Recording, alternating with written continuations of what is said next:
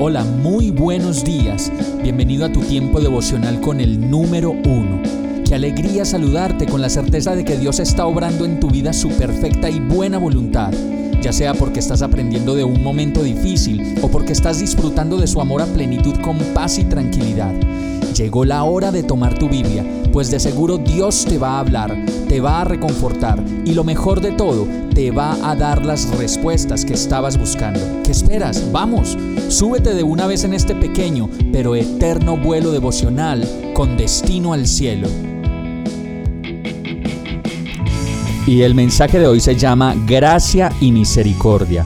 Hebreos 4:16 dice, Así que acerquémonos confiadamente al trono de la gracia para recibir misericordia y hallar la gracia que nos ayude en el momento en que más la necesitemos. Y yo creo que necesitamos recibir misericordia y hallar la gracia tanto como necesitamos tomar al menos un poquito de agua cada día, pues de lo contrario nuestro cuerpo se secaría y nuestra vida espiritual sería más árida de lo que nos imaginamos. En todo momento nos podemos acercar confiadamente al trono de la gracia y reconocer que nuestro Dios nos ama tanto que estará feliz de que tomemos la decisión de entrar a su presencia, pues es decisión nuestra siempre hacerlo. La clave es acercarnos confiadamente, pues eso significa estar llenos de fe, confiados y seguros en el poder de Dios para librarnos, para sanarnos y para darnos una salida a todas nuestras situaciones. Una vez ahí, adentro, en su presencia, recibimos misericordia y gracia que una y otra vez nos muestra su incomparable amor que perdona, restaura y nos da más de lo que merecemos o podemos recibir. Y todo esto para el momento en que más lo necesitamos. Vamos a orar. Señor, tú sabes cuánto te necesito. Cada día como al agua, Señor, como el sol, como el alimento y como la vida. Así te necesito, como el respirar, Señor.